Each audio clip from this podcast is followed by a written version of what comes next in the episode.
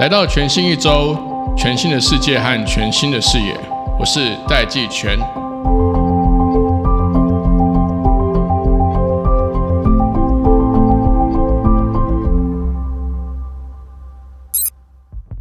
Hello，各位听众朋友，大家好。我们今天邀请到的这位来宾呢，他在网络上面的 ID 叫做 Birdman 鸟人，大家可以不用去 Google 了。几乎我所有认识我认为非常高干厉害的骇客、软体工程师，通通都知道 Birdman 是什么样的一号人物。但如果你上网 Google 呢，你只会找到电影相关资讯。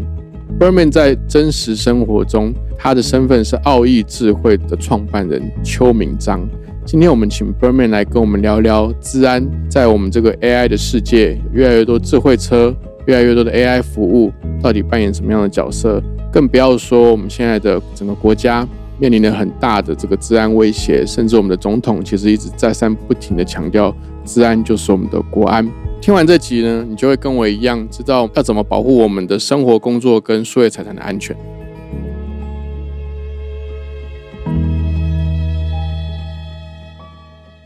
今天呢，我们邀请到奥义智慧的创办人邱明章，但大家是不是都叫你 Birdman？对，各位好，我是 Birdman，没错。一开始先跟你讨论一个课题，就是最近大家一直在讨论的，而且事情看起来还没有落幕，就是全世界前三大之一的这个加密货币的交易所 FTX 对申请破产。对那原因是因为创办人他把加密资产可能都卷走或移走了，还有一个说法是说，呃，它的流动性出现问题，就是说他擅自去挪用里面的资产。我记得我在念治安相关的理论或资料的时候，有有一个部分叫做社交工程漏洞。那我去看那个里面的细节，它其实就是举个例说，如果你让你的朋友在你输入电脑的时候，或者是你在手机不是有那个有些图形的用手机滑的这个密码，在解锁的时候被你朋友看到了，这就是社交工程漏洞。现在治安的这个议题越来越多，譬如说我们要保护我们的呃数位资产安全啦，甚至现在电动车、智慧车也会有很多这个车子安不安全的问题啦。那甚至过去几年，不管是公部门、私部门，大家都在数位转型，都要上云，就有资料安全的问题啦。我想先问你，就你的观点来看，你觉得 FTX 的事情，对它算是一个治安的议题吗？其实 F FTS 的问题非常复杂、哦。对那你刚刚讲社交工程的功，其实它应该不是不是这个问题，因为社交工程比较像是骗术，对，它不是技术问题。那系统的漏洞比较像是技术问题，可是如果是欺骗人，或是从流程上控制，比较像是骗术的部分。所以通常我们会把两个区隔开来。 OK 对所以以就是讲得没错，以前我们会讲 information security，以前读书的时候，其实都有专门的科目是这个，但其实现在会比较偏讲 cyber security，这对个范围更大了，对然后应用领域更广了，不只只有资料的安全，还有营运面，还有其他面向的安全。奥义智慧其实是专门 focus 在跟 AI 相关的这个治安嘛。是，那你看，像我在描述的时候，我会说我们都知道这个事情，但其实我对于在 AI 上面怎么做治安，我是完全不知道的。是你可不可以先跟我们介绍一下这个奥义智慧在做什么？其实我们想要解决问题，就是在自然产业是非常需要人力的，对就是不管是资料的分析啊，或 log 的分析。那我们一直希望用自动化的方法来解决这个人员不足、人才不足的问题。一直以来，在 machine learning 领域啊，很成熟，是用在影跟音还有自然语言，对这三个领域是非常成熟。可是其他的领域要用 machine learning 的方法，其实不是很容易，尤其我们的领域里面都是 log 的资料、event 的资料，那个都是一笔一笔的、一笔一笔的 record，所以这种不是一般的影音的资料，所以。这方面的 machine learning 的探索就做的比较少，所以我们也希望在这方面能够探索尽可能的找出一些自动化的方法来做自动化调查。所以在奥义智慧来讲，我们有点像是我们开发呃自动化现场监视的机器人。呃对，以前是警察封锁现场，然后做监视调查，啊，这血迹啦，这个是刀痕啦，这个是毛发，收集证物之后交给检察官判断。那我们希望把这个资料收集跟鉴识的过程，数位鉴识过程转成自动化方法来做，那让检察官或者是判断的警官就可以有很完整的 information，这是 situation 就很完整，他就可以直接判断。所以我认为 machine learning 在 AI 的方法用来治安，最主要是在降低这个这些资料的处理的复杂度，它不是取代专家的，因为专家是非常重要的。就好比像是前阵的 COVID 很严重，你不可能瞬间培养出两千个医生出来，对全部都是专家，因为医生的培养需要很长的时间经验，但是你可以训练很多机器人护士出来。帮你处理医生之外决策的事情，比如说整理这些病例资料，然后整理这些样本资料，分析好之后，把这些资讯整理完毕之后，医生就很快可以做决策。所以，我认为我们应该正确使用 AI machine learning 的方法。AI 其实是 argumented intelligence，不是 artificial intelligence。我们必须认识这一点，它是用来扩增我们的智慧、扩增我们的能力的，而不是来取代医生的。医生是没有办法取代的。好 b e r m a n 你开了一个非常非常大的战场，是 因为我记得我有一次跟简立峰在聊 AI 的时候，哎跟我说，其实不要去想象会有一种 AI 可以做所有事情，通常一个 AI 只会做一件事情。就是说，譬如说 AI，如果你把它的这个演算法写好，它下围棋，它就是在有限的是这是个是定义里面是是去做运算，它没有办法用一个开放式的。 ，general purpose 的可能很很对，他说，所以他说训练一个 AI 对大概就要三千万美金。是就训练个 AI。所以其实你刚刚讲的这个事情是说，不仅是把治安 AI 化，你的治安其实也是应用在各个越来越 AI 化的每个垂直领域或每一个 AI 的应用类特型，定的领域里面，对对不对？然后来去让每一种不同的 AI 都能够达到安全的水准，是是是对不对？是，就像是有些人专门是胸腔科的医检师，有些是护士，有些是医生，就是不同的角色其实有不同的 model 存在。你不可能训练一个 model 是 general purpose 的。其实，在 machine learning 界有一个很有名的论文，就是 No Free Lunch Theory 这个理论呢，在一九九五年、九六年的时候，两篇很重要的论文，它证明了，它用数学跟论文证明了，任何一个 model 都可以找到一笔一笔资料让它表现不好。也就是说，没有一个 model 可以适用所有的资料。它已经证明了说，general purpose 的 model 应该是不存在的。我们必须认知这一点，才知道说，会下象棋的 AI 是不会去开汽车的。对，不同领域它是没办法跨领域的。我们目前唯一唯一已知的 general purpose 的 AI，就在我们的大脑里面，就人只的是嘛，对，除除了人脑之外，我们不知道有别的成功存在，所以其他的都应该是有限制的。那告诉我们说，我们必须把领域的问题定义的很清楚，它必须在特定的 scope、特定的 prior knowledge 情况下面，才有可能产生出一个好的 model 来做这这些这些行为。好，我来举一个实例。对，我我想要换车很久了，我一直不太敢买特斯拉，对，因为我觉得它很危险。是是，当然一开始其实我单纯的只是想说，我还是用我熟悉的方式去开所谓的传统车，对，因为通常我的车载的都是我家人、老小是是是好友嘛，对不对？是是这些陆续出来的这个智慧车呢，它光是讲到说它的车上的软体系统有跟 Google 整合，对。心里就觉得好像安全多了，就是说好像安全多有了。 Google 的 AI 在帮你的感觉，但至少从这个 Google 这个公司，我对它的信任是，它在软体的领域，它至少在手机上面，不管是防毒啦，你看哦，这个是我等一下可以跟你聊，因为对我也我也很好奇，因为我还记得我们以前每个人都要买防毒软体啊对，为什么突然就就不用买了？所以你想想，手机里没装防毒软体，对啊，从你的角度来看，它的这些汽车 AI 或者是这种智慧车，它这对个 AI 跟它的这个安全性之间的关系是什么？我觉得可以分两个层次啦，一个就是自驾系统的部分，那第二个是多媒体又或是这个多功能的这些娱乐系统的部分的安全性。那以自驾系统来讲，这些演算法其实开发出来已经很长一段时间了，那也经过很多人的试炼，所以演算法本身很成熟。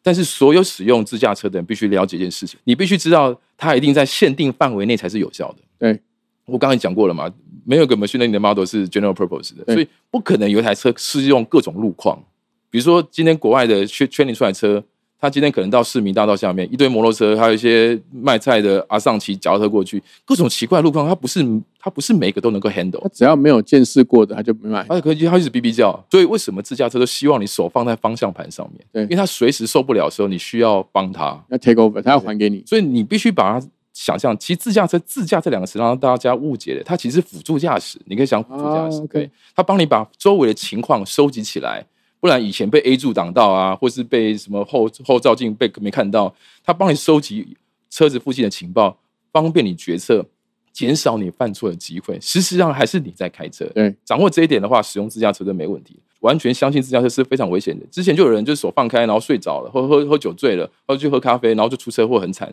对，因为自驾车只要出车祸，下场都非常凄惨。我举个例子，之前在二零一六年的时候吧，在旧金山第一起第一起特斯拉的车祸，就是一台特斯拉撞到拖板车，因为拖板车后面很长斜坡 很斜坡，他以为那个是交流道，他加速往前，他加速往前冲嗯，所以自驾车只要出车祸，这表示它的 AI 识别错误嘛嗯。它识别错误，它是不会刹车的，所以自驾车的车祸都是没有刹车的，都撞得很可怕的。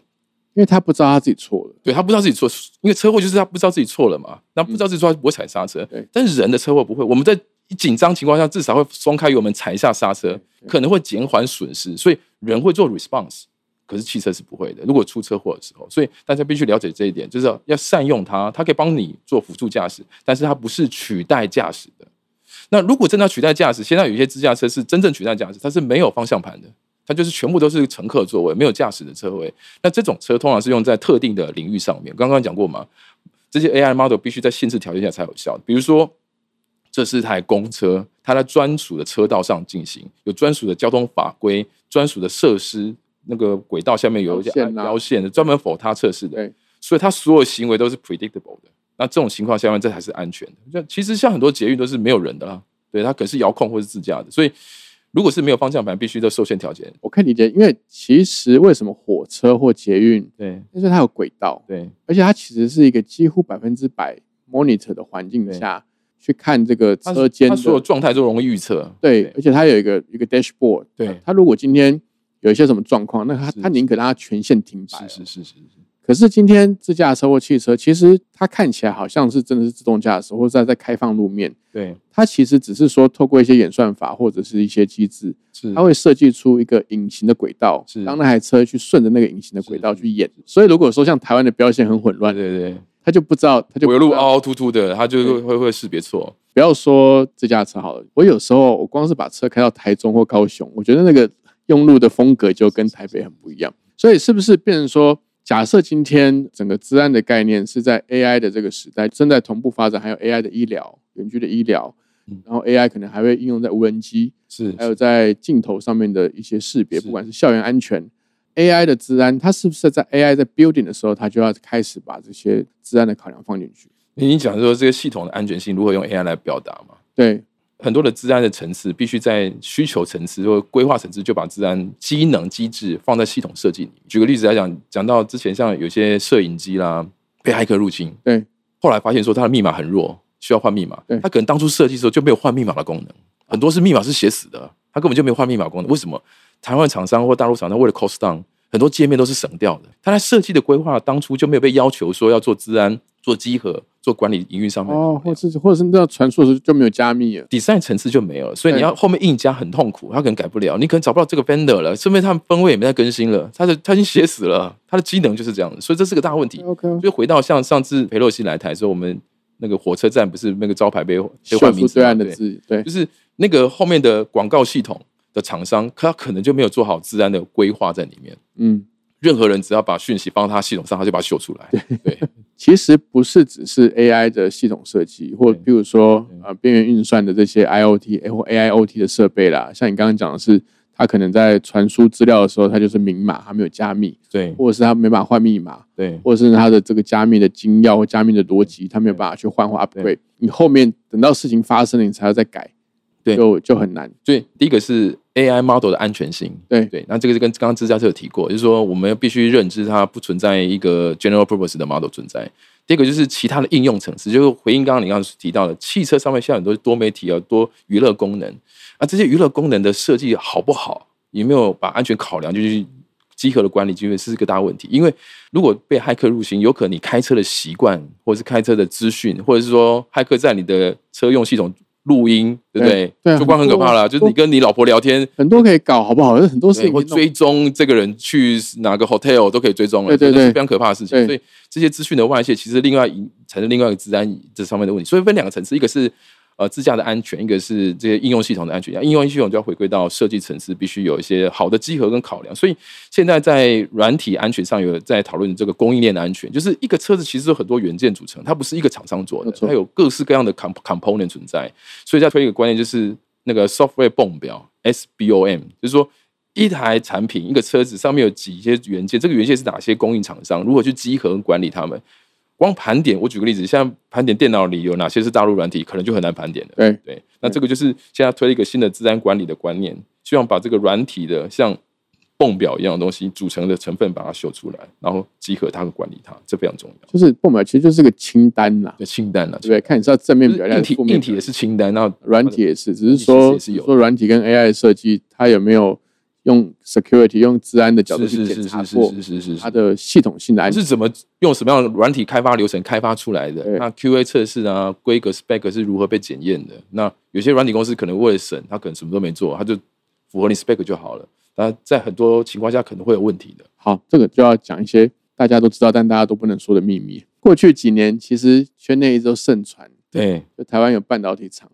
被对 hack，是。这样这个事情你有听说吗？对不对？呃，这个有上过新闻嘛？新闻难对道对我就不用讲了，新就闻是有新闻新前几年就有这类似的新闻，就导致它的营运啊、机台受受到一些品。牌还有代工厂也有，对对对，对甚至还有品牌的笔电厂也有。是是是。那就你的理解，这些事情是怎么发生的？他们的制成其实也是需要用治安的角度去重新 redesign 一次。其实这个问题比较偏供应链安全对，像那些机台厂商，因为一个晶圆厂，它很多的产产品跟设备是不同厂商提供的，对，所以那一台机台可能在原来生产的厂商里，可能就被 compromise 或是被感染一些恶意程式了，然后再把它放到机产线上面，就导致这些问题。所以进到产线里面来，这个机核管理就是个大问题。所以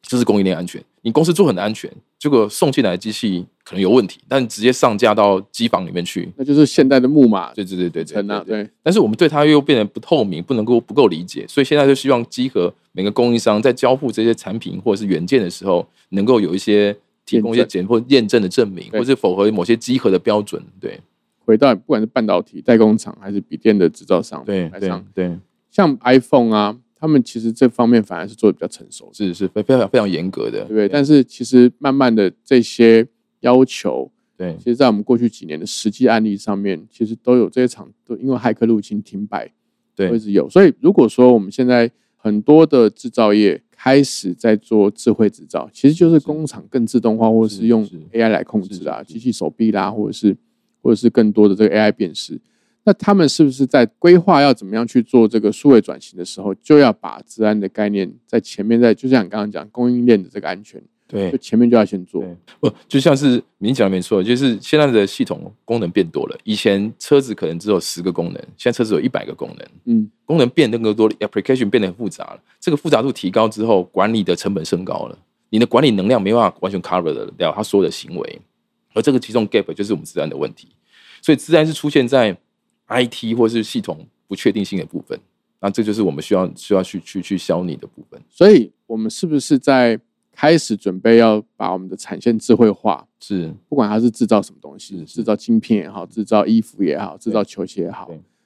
早一点找奥运会比较好。我我不知道帮你打广告，呃是我只是要厘清一下说，假设我们今天是制造商，对，我们的专长是制造商品嘛？是是，你不是治安专业的，，对于这些制造商来说，工厂来说，嗯，是他的第一个动作应该是要做什么？他们很多是不知道如何投资治安。我有对钱，我有预算想对对对对，他那们要怎么其实做呢？没错，对对其实有个做这样一个很重要的观念是，因为第一个骇客是看不到的、摸不到、闻不到的，是个抽象的敌人，就跟幽灵一样。都很怕，就是那他到底我在防就什么？我也不知道。对我对我在装了防火墙，到底有用吗？所以第一个是你要先做量测，量测做做 measurement，评估你的系统的安全性。那这个很多方法可以做，从外部的集合，从内部的的的量测都有。比如说，我们可以请治安公司来做是渗透或是红队演练，对，来验证这些系统的有效性，找出我们这些软体的弱点。你了解自己的问题，才会让你变得更健康。所以回到你的问题是，就像跟人一样，我如何让我更强壮？去先做一次健康检查，哪些字红字的先把它列出来。我们明年的目标就是花钱把这红字降下来，变成蓝色字。哦，因为自然看不到，表示目标不明确。如果一个目标不明确的东西，你是无法定义一个计划出来，没因错为计划没错必须有 PDCA 嘛。对对，你要知道你的目标 objective 是什么，但所以是什么对首先第一个任务，让自然可视化。你先让它变从不可视而变得可视，看得到才量得到，量得到才能够最佳化。才能，OK，够管理。所以大家都被新闻混淆，新闻上写的攻击非常可怕。我举个例子，比如说伊朗核电厂被什么骇客入侵，然后核电厂遭受恶意城市威胁，那他吓得人心惶惶的。其实你不用紧张，你家又没有核电厂，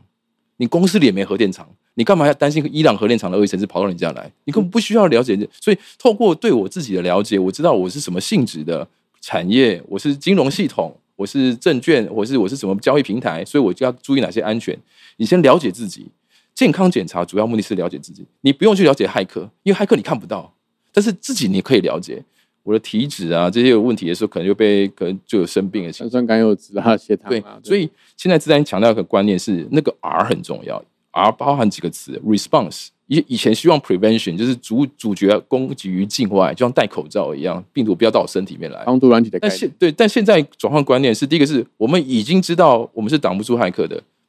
不能这样说啊，应该说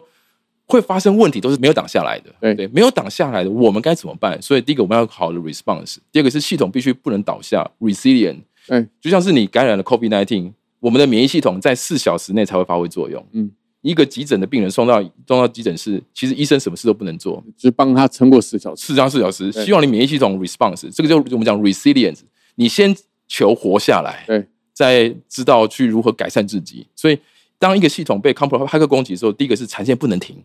它可以变慢，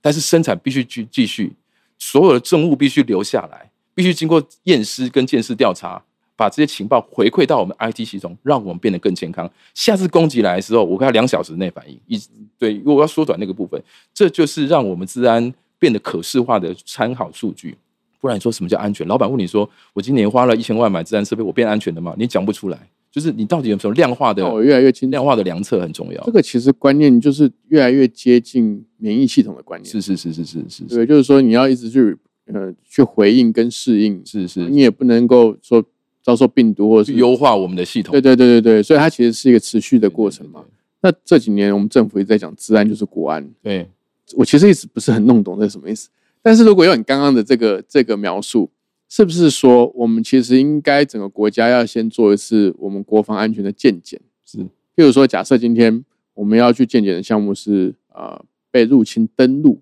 对登陆是一种哦对被飞弹攻击，是是是。或者是被甚至真的是被骇客如果被攻陷的时候会发生什么会样？攻陷什么东西？它是攻陷电厂呢，还是攻陷这个交通，还是攻陷金融，是还是让我们这个这个呃假讯息？是是是是这些东西都可以先列出来，然后我们去做一些攻防演练，是然后再针对我们还不够好的地方去强化。是是。我我这样子的描述方向是对的嘛？其实治安跟国安这个是很大的题目对了，我们必须知道是两岸的局势跟国际局势，代表是治安的层级升级到国家层级。对，为什么讲治安去国安？除了刚刚你讲的，就是关键基础设施、民生设施的安全性跟那个 resilient 重要嘛？我要确保打仗的时候电不能断，对，水不能停，没有电就没有电网话络不啦能电话对不能对不能断，所以这就是 resilient 的部分的表现。所以其实政府做了很多的这个治安的的评估跟了，他们做很多的。但我其实我在讲一个观念，你就知道为什么治安跟国安很重要了。我们如果全部的呃人都装扫毒软体的假设，然后扫毒软体用国外厂商，如果打仗的时候，国外的公司不给你 license 的时候，你的扫毒软体不能用的时候，那怎么办？就没啦。就对，没了。所以为什么为什么现在现在政府希望培养多国内的治安的能量？打仗的时候只有我们自己人才能发挥作用。所以治安及国安的意思是希望国内要有自己的治安的反应能量，就是你自己要有一些 T 细胞跟免疫细胞在你身体里面，你不能靠每次都靠打针的，对，因为那个针你可能买不到，对，那人家不给你。断货或干嘛？断货就不对，所以自己要有能力 resilient 下来。所以治安及国安其实在讲的，其实就是要自立自强啦，就让我们自己有反应的能量，这非常重要。现在在台湾，大家也慢慢意识到这一点，所以为什么台湾这几年自然公司变得很多？因为真的威胁来的时候，他们帮不了你的。这两年为什么治安变正重要？另外原因是因为 COVID 关系关系，外国专家进不了台湾对，但治安需求又来的时候对，所以培养国内的人才很重要，治安人才的培养就变得非常重要。所以现在很多学校、政府机关都要办一些活动跟比赛或是课程，在培养更多的治安人才。对，这个是更根本性的问题。对，在我们理解了治安现在的这个多样性，是是它已经不是过去很狭义的资讯安全了，是，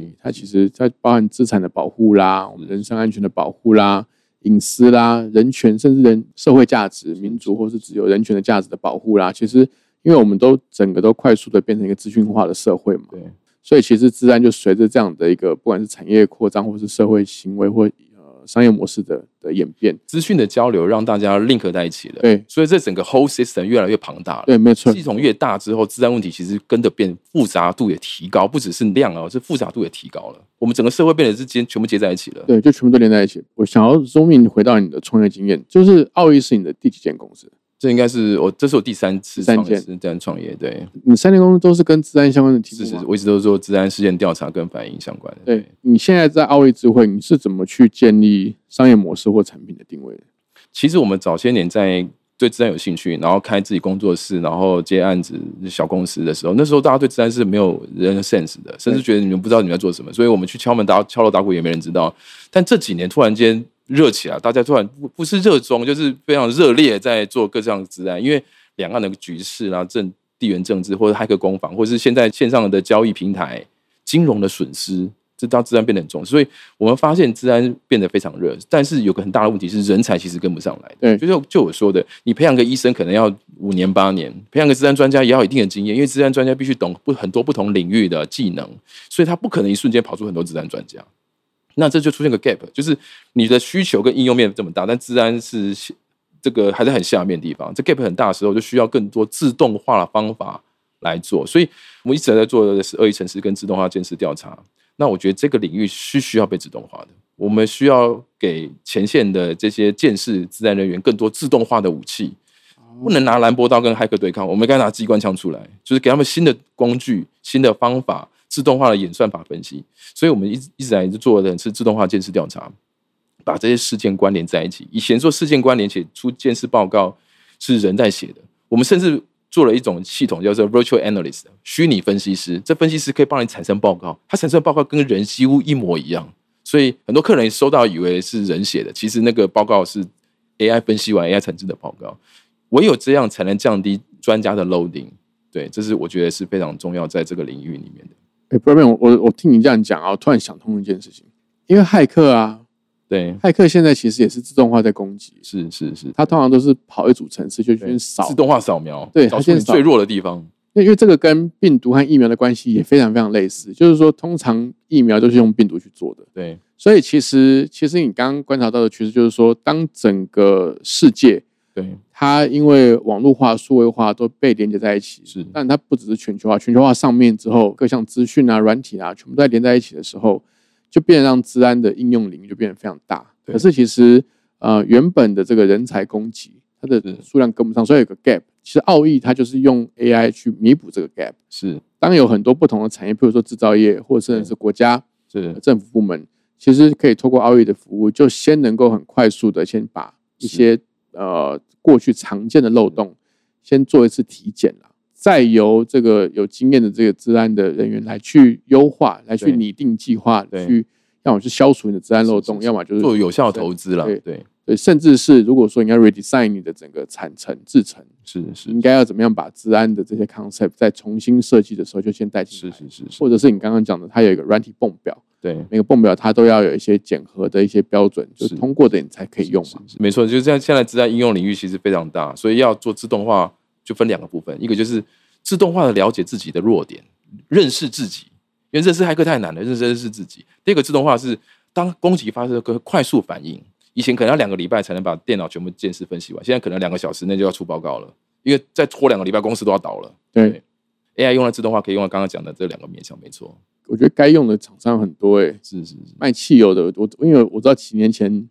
台湾有一个卖汽油 的加油站也也也是是是是，出过事啊对中勒索软体，对啊然后我是那个只能现金交易。关键基础设施，政府已经在介入，帮助蛮多的，他们会去帮他们做调查。但是我比较担心是其他民间公司，它不在关键的，不是金融，不是不是有水电，但是那边没有人帮他，因为他没有这个能量，他甚至连 IT 能力都不够。他公司哎里嗨管电脑的人可能只有一个两个人在管而已。有有一个我个人困扰很久的事情，你知道我常常接到诈骗电话，对，他们到底怎么知道我这么多资料的？就我的了解，其实个人资料啊，或是这些用字，其实早就外泄。我们的资料各自有个问题，就是我们的身份证号码跟电地址不会改变，只要外泄一次就外泄了，就会在骇客间转卖，一直转卖。因为那个是然后 fixed 的东西，对对，那是 fix。所以对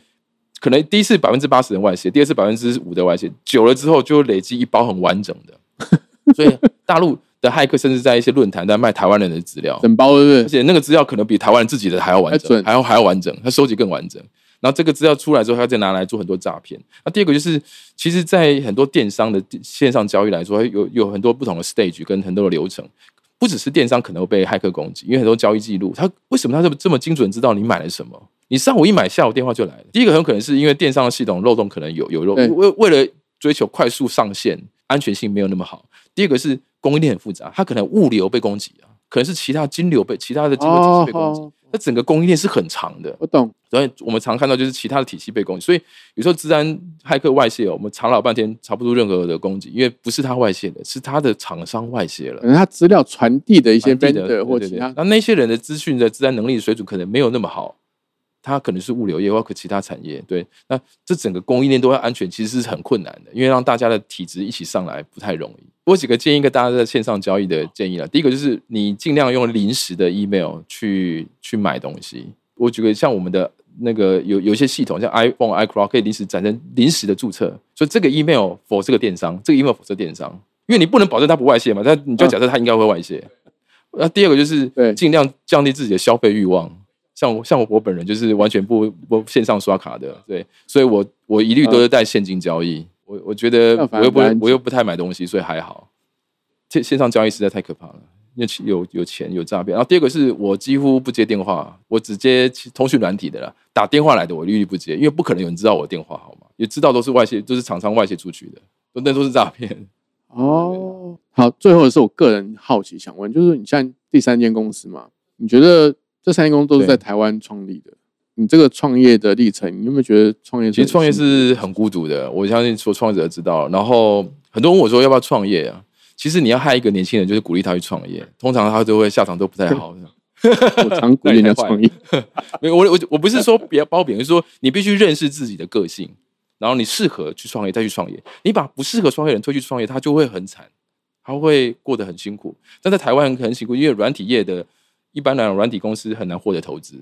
我们的 VC 都会去投制造业。那我之前待过以色列，待待了三年多。以色列在新创是整个是非常热的，那美国也非常热。那为什么国外的新创这么热，台湾却不热的原因，是因为软体，我讲软体业啊、他们的对新创都是拿 VC 的钱来开公司，我们是拿老本家里的跟爸妈借的钱来开公司，这两个完不全一是样，不一样风的。险跟压力差这个多是了。我们做的价值在台湾很难喊出来，那这就是一个大问题。因为软体公司只有电脑跟人才而已。但不过我觉得这几年是有变好，我觉得政府跟 VC 产业有慢慢认识，其实软体业是值得投资的。那我也希望在台湾能够做成一个榜样，像像我们我们公司的 A 轮是台湾的很大的 VC 投，然后我们的 B 轮是新加坡淡马锡的投资的，那这也是少数有对在投资在公司，台在台湾的。那我想要做出个成功的案例，让软体让 VC 圈知道，投资台湾的软体公司是可以有成功。成成功的，因为如财务果上面有第一个成功，才我后面的人创业，他们才会被被重视到，这这是非常重要的。路会越来那越我觉得广台湾在治安是有有有优势的。你说台湾的治安有什么优势？因为国外大厂这么大，微软或是美国大厂、以色列大厂这么多，对。对啊，但是你别忘了，全是世界目前治安最大的威胁来自中国大陆，而台湾的人是最懂中国大陆攻击的人。全世界你要了解骇客大陆骇客威胁，你不找台湾人，你要找谁？所以我们为什么去日本或去新加坡或者去其他国家？为什么他们会听我们的话？因为他们被大陆骇客打得不要不要的，啊他们又不了解大陆骇客在想什么。我们同文同种 的，对但我我们们知道那些暗号是什么意思，我们知道 SB 是什么意思，我们理解他们的攻击行为，我们也了解他们的攻击习惯。我们必须把台湾的治安做出特色，不然每个都讲治安，你的治安跟我的治安跟他的治安跟政府治安，每个人治安都很抽象，讲了老半天不知道你的治安是什么。那我觉得至少把台湾的治安特色定位找出来，然后把价值做成功。我觉得成功之后呢，才会让更多的资源给我们玩后辈，跟跟对治安有兴趣的人才可以有加入，有有场域可以玩。我们以前做治安，没有人在重视我们，但是我们必须把环境做出来，我们要做这个游戏的改变者，然后把台湾的治安推出去，我觉得是非常重要的。好。今天非常谢谢 Birdman 来到节目中，希望以后还有机会来听你跟大家分享这些秘辛。没问题，没问题，谢谢，好，谢谢谢 Birdman，谢谢大。家。